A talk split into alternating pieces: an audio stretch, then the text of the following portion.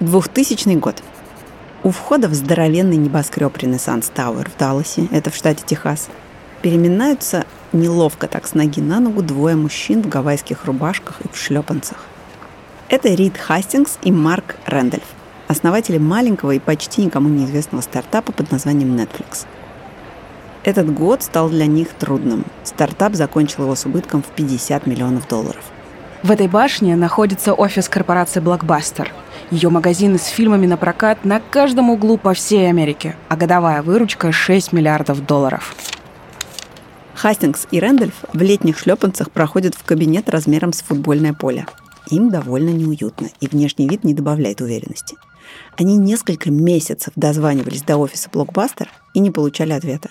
И только когда они уехали отдыхать на ранчо в Калифорнии и не взяли с собой ни одного делового костюма, Тут они получили звонок с предложением срочно вылететь в Даллас. Партнеры делают блокбастеру выгодное предложение – купить их стартап. У Netflix есть лояльная сеть подписчиков и онлайн-платформа, у Blockbuster широкая сеть видеопрокатов офлайн. Netflix мог бы возглавить онлайн-направление в блокбастере и помочь корпорации освоить новый рынок, аргументируют они. Сколько они за это хотят? 50 миллионов долларов. В тот момент, когда Джон Антиоко, генеральный директор Blockbuster а, слышит эту цифру, он с трудом сдерживается, чтобы не рассмеяться. На дворе 2000 год.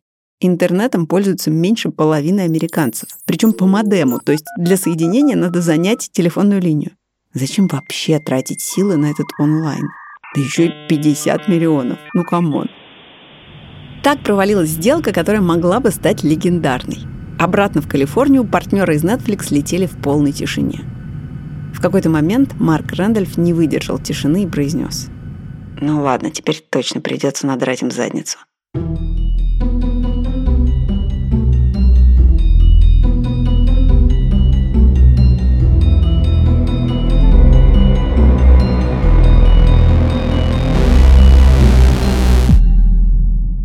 Привет! Это подкаст «Конкуренты» студии «Либо-либо» и банка «Точка». Меня зовут Лика Кремер, я предприниматель и основатель студии «Либо-либо». А меня зовут Даша Боровикова, я отвечаю за самоуправление в банке «Точка». В этом эпизоде мы расскажем вам о противостоянии двух компаний из киноиндустрии – Netflix и Blockbuster. Эта история закончилась невероятным взлетом одного из конкурентов и банкротством другого. Помните, был такой видеопрокат – в 90-е и в 2000-е это были такие небольшие закутки в магазинах с полками снизу доверху заставленными DVD, а до этого видеокассетами. Это было еще до эпохи стриминга. И вот лицензионные фильмы на DVD стоили дорого, а взять их на прокат и посмотреть можно было дешево. Идешь в такой прокат, берешь фильм на три дня, например, потом возвращаешь. Удобно. Так вот, мировым лидером на рынке аренды DVD была американская компания Blockbuster Incorporated – эта сеть видеопрокатов появилась в Далласе, в штате Техас, в середине 80-х. Ее основал предприниматель Дэвид Кук, который поставлял софт нефтяным компаниям. Сеть росла с космической скоростью. В начале 90-х она насчитывала уже 3000 точек по всему миру и была стопроцентным лидером рынка видеопрокатов в США. Imagine the perfect video store. Представьте себе идеальный видеомагазин. В нем огромный выбор, более 10 тысяч фильмов. Работает допоздна, каждый день, так что не нужно никуда торопиться. Добро пожаловать в Блокбастер Видео. Мы открыты по всей стране.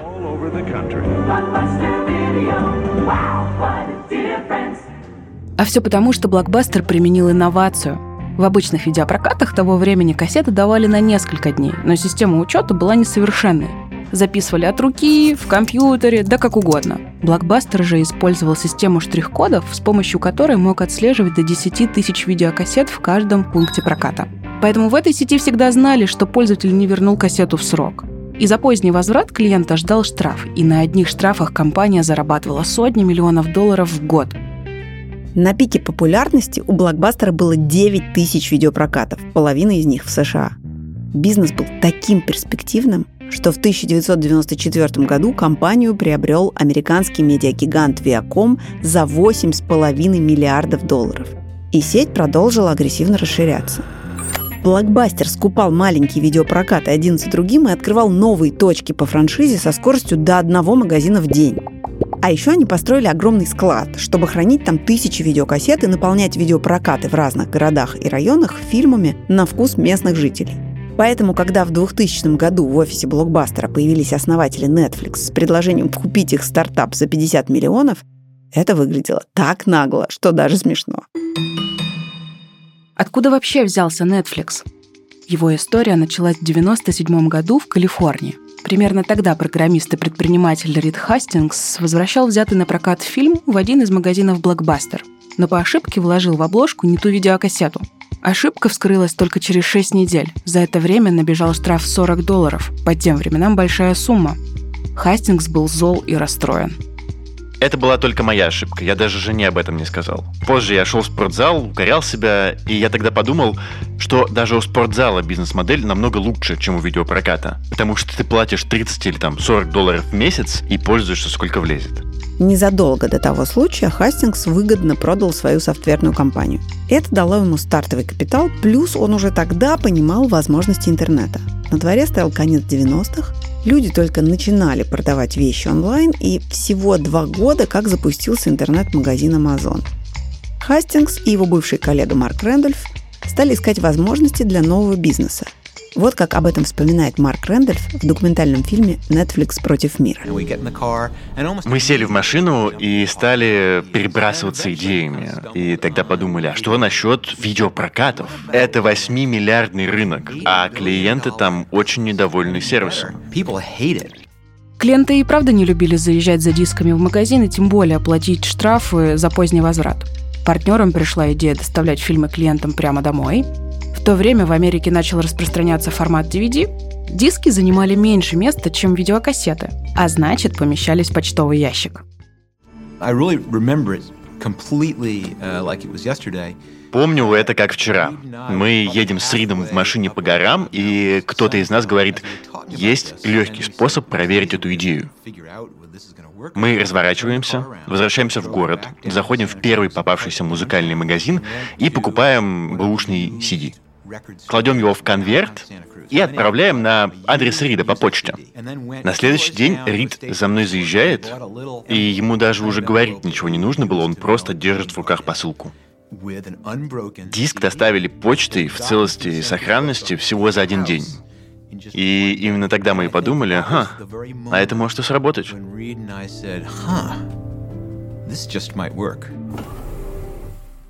Партнеры закупили 3000 DVD с кино и сериалами и сделали сайт. Пустили рекламу со слоганом «Самый простой способ заказать DVD». Компанию назвали Netflix от слов «net» — сеть и «flix» — фильмы. В первый же день предприниматели получили 108 заказов. Почти все из них на покупку DVD. Да, вы не ослышались. Первое время на сайте Netflix можно было не только взять фильм на прокат, но и купить его. За первый месяц партнеры продали дисков на 100 тысяч долларов. Казалось бы, успех. Но только не в понимании Рида Хастингса. Основатель Netflix был визионером. Хастингс прекрасно понимал, что продавать DVD – дело ненадежное. Ведь совсем скоро их будет продавать также Amazon. А со временем в онлайн придут и другие крупные игроки и вытеснят Netflix с рынка. Но выстрелит ли прокат DVD? Решиться и проверить было страшно, вспоминал Марк Рэндольф. Мы рискнули запустить подписку, и удивительным образом люди начали брать фильмы на прокат. А потом еще. И они подписываются, а у нас, получается, списывают деньги и в следующем месяце, и в следующем месяце, и в следующем. И они остаются с нами. Именно тогда мы поняли, что мы больше не стартап, мы бизнес. И что мы что-то нащупали. И чтобы конкурировать с Blockbuster, партнеры придумали фишку. С подпиской на Netflix фильмы можно было держать дома сколько угодно времени. А чтобы пользователи возвращали диски, создали положительную мотивацию.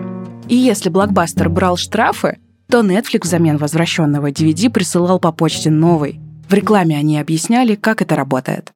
Откройте netflix.com, составьте список фильмов, которые хотите посмотреть, и через один рабочий день вы получите 3 DVD. Держите их у себя сколько захотите, никаких штрафов. Затем просто вложите DVD в предоплаченный конверт и положите его в почтовый ящик. Вскоре вы получите следующий фильм из вашего списка. Netflix. Любые фильмы за 20 долларов в месяц и никаких штрафов.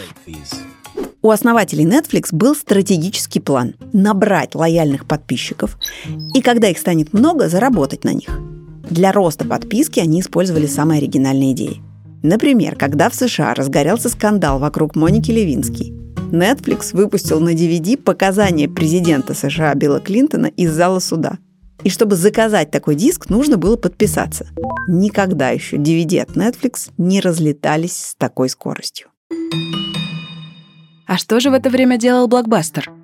Первое время после несостоявшейся сделки с Netflix они просто не замечали конкурента. Но это становилось все сложнее и сложнее. Netflix рос не по дням, а по часам. В 2002 его акции стали торговаться на бирже, и сервис набрал первый миллион подписчиков. И тут в блокбастере забили тревогу. Было очевидно, что потенциальная выгода от присутствия онлайн превышает затраты на его развитие. После долгих дискуссий гендиректор блокбастер Джон Антиока поддался на уговоры сотрудников и выделил 25 миллионов долларов на создание собственной онлайн-платформы. Проектом занялась небольшая команда, почти как стартап внутри корпорации. Сначала им надо было понять, как устроены центры дистрибуции Netflix. Для этого сотрудники блокбастера ходили в Netflix на собеседование, пытались переманивать сотрудников оттуда и часами изучали фото и видео на сайте компании, где было видно оборудование. Но все это безуспешно. Мы знали, что к нам приходит много журналистов и позаботились, чтобы никто не узнал, как устроена наша система автоматизации. Поэтому мы наклеили на все оборудование наклейки с фальшивыми лейблами и городами, и когда конкуренты искали такого производителя в указанном городе, то понимали, что его просто не существует. Это вспоминает бывший технический директор Netflix Том Дилан. Также в блокбастере стали думать, как переманить подписчиков Netflix. Во-первых, для этого решили добавить больше фильмов. У Netflix их было 20 тысяч, а у Блокбастера стало 25 тысяч. Во-вторых, они объединили онлайн с офлайном.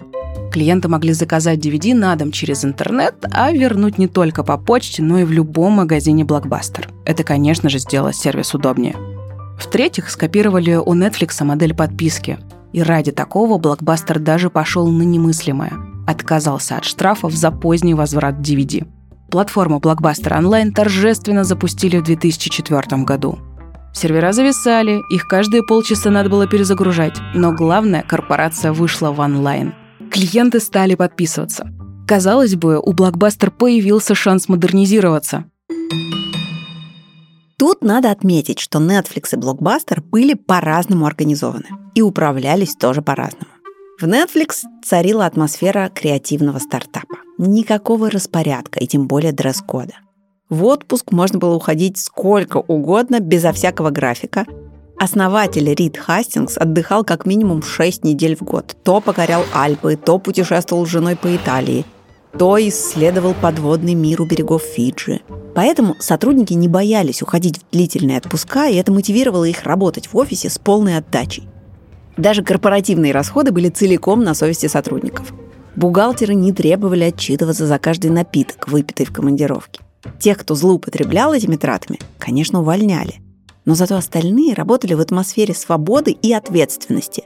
Люди считались важнее процессов, а инновации важнее производительности – Почти 300 лет люди строили компании как фабрики. Строгая вертикальная иерархия, ориентированность на эффективность. А теперь приходится много делать креативной работы. Вместо того, чтобы контролировать сотрудников, как на заводе, мы хотим, чтобы они генерировали новые идеи. Мы балансируем на грани хаоса, но в этом есть плюс. Высокий уровень креатива. Именно это помогло адаптироваться еще с тех пор, как мы занимались DVD. В культуре Netflix было принято стремиться достичь максимальной эффективности за счет таланта, а не за счет количества потраченных часов. Считалось, что сотрудники лучше работают, если они хорошо мотивированы, а не если за ними постоянно следят. И это разительно отличалось от культуры блокбастер. В видеопрокатах сотрудников заставляли носить синюю футболку и брюки цвета хаки, ну, практически униформу. Конечно, это лишало людей права выбора. В офисах была строгая вертикальная иерархия и жесткий график отпусков. Когда у компании начались проблемы с деньгами, менеджеры стали требовать, чтобы сотрудники видеопроката продавали посетителям разные мелочи на кассе. И многие ощущали, что потеряли всякую связь с кино, а значит и смысл работы. В огромной корпорации каждый винтик должен быть на своем месте. Так в ней и было. В жесткой иерархии инновациям нет места. Это и стало одной из причин заката империи видеопрокатов. Вот как это произошло. Отказ от штрафов был эпохальным событием в истории блокбастер.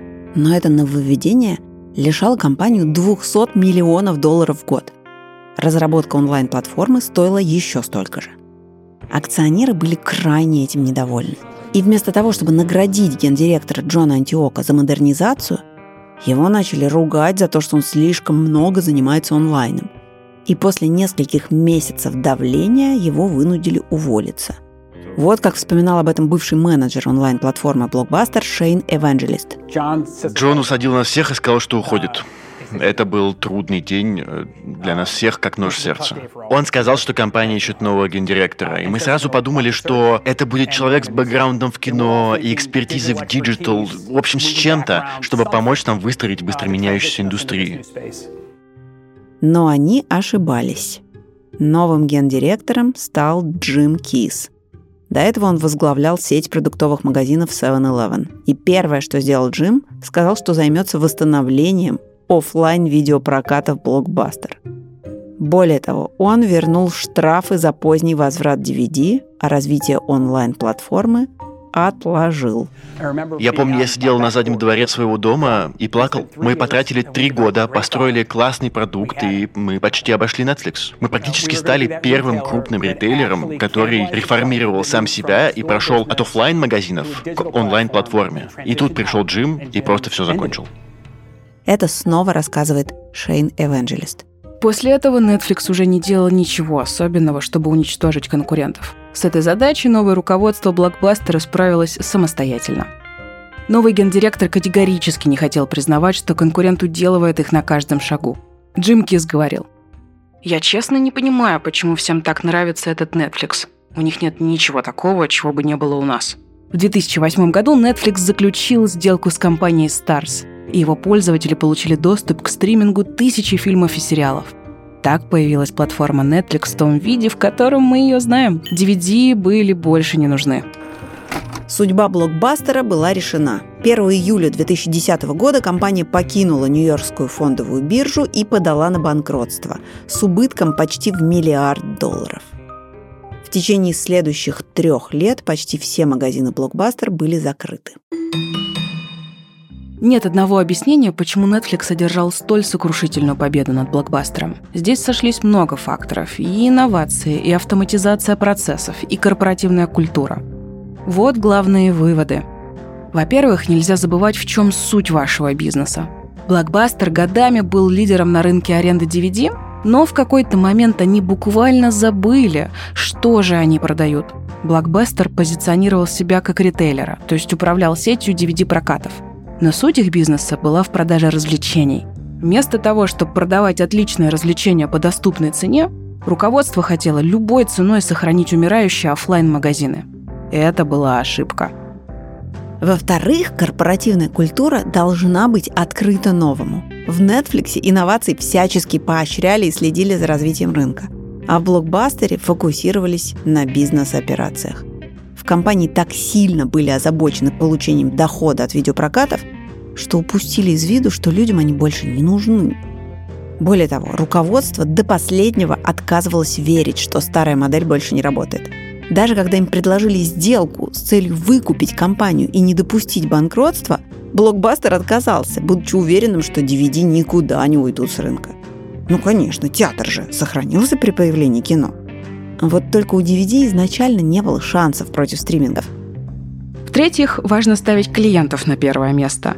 Блокбастер категорически не хотел слышать запросы своих покупателей, до последнего штрафовал их за не вовремя сданные диски. Ну и так они, сами того не желая, помогли конкуренту.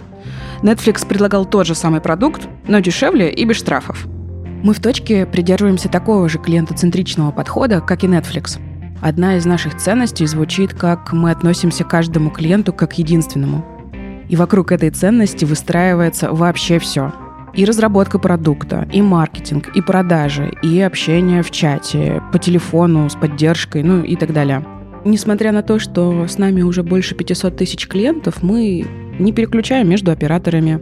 Э, решаем все вопросы клиента в реальном времени. Наши тарифы прозрачны, без скрытых комиссий. Клиент всегда должен знать, сколько он платит и почему. И кроме того, каждого клиента ждет небольшой подарок при открытии счета, потому что мы знаем, что открытие счета – это настоящий праздник для каждого предпринимателя. Когда мы приняли эту ценность, это повлияло и на то, как точка устроена внутри. Без бюрократии, без начальников. Живем мы по принципу самоуправления, чтобы быть гибкими, креативными, быстро принимать решения в текущих условиях рынка – и если в Netflix на бизнес-стажировку попасть сложно, я знаю об этом наверняка, потому что мы с командой «Точки» ждали этого почти год, то у нас в «Точке» все по-другому. Бизнес-стажировка — это как экскурсия, только смотрите вы не на картины, а на то, как работает реальный бизнес. И за три дня мы покажем вам, как можно перестроить компанию, сделать сотрудников более вовлеченными, а бизнес эффективнее. Вы пообщаетесь с лидерами точки, узнаете, попрактикуете самоуправление — посмотрите, как живут, работают наши сотрудники, сможете с ними поговорить. А еще мы даем возможность поучаствовать в рабочих встречах, прямо в самых настоящих совещаниях. Вы увидите, как продолжить расти и развиваться в условиях меняющегося рынка, и все это на примере точки. Ведь мы не понаслышке знаем, с какими трудностями сталкивается бизнес в России. Ссылка на бизнес-стажировку в описании к этому выпуску, а мы заканчиваем нашу историю. Что происходит с Netflix сейчас? У него уже 220 миллионов подписчиков. С 2010 года компания заключила контракты с крупнейшими мировыми киностудиями Sony, Paramount и Disney, чтобы их фильмы первыми появлялись на платформе. Кроме того, в Netflix стали делать собственный контент. Эти фильмы и сериалы быстро стали получать престижные награды. 12 лет назад Netflix оценивали в 24 миллиона долларов. Сейчас 102 миллиарда – это на пороге первой сотни компаний мира по рыночной капитализации. У Блокбастера остался один единственный магазин в городке Бенд, штат Орегон. Сегодня это скорее музей, нежели бизнес. Его владелец периодически сдает его в аренду на Airbnb. Это был подкаст «Конкуренты» банка «Точка» и студии «Либо-либо». Мы сделали его вместе с автором сценария Натальей Суворовой, редактором Настей Красильниковой – продюсерами Павлом Боровковым и Ксенией Красильниковой, звукорежиссером Юрием Шустицким. Меня зовут Лика Кремер. А меня Даша Боровикова. Если вам понравился подкаст, не забудьте поставить нам оценку и написать свой отзыв там, где вы его послушали. Спасибо и до связи. Пока.